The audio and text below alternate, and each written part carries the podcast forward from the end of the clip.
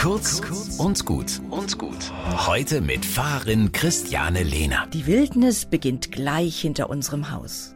Wenn ich morgens in den Biebertgrund blicke, breitet der Reiher seine mächtigen Schwingen aus und setzt zur Landung an, um die Wiese in Besitz zu nehmen.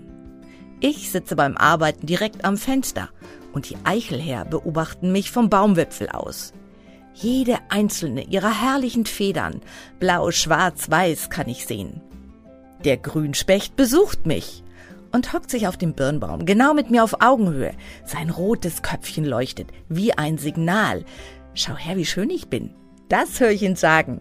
Und alles andere wird nebensächlich. Wir versuchen die Wildnis zu kultivieren. Wir zäunen sie ein, wir umhegen sie. Alles schön ordentlich hinter die Zäune gedrängt, sortiert, glauben wir. Aber wenn ich mich umdrehe, lande ich in der Wildnis.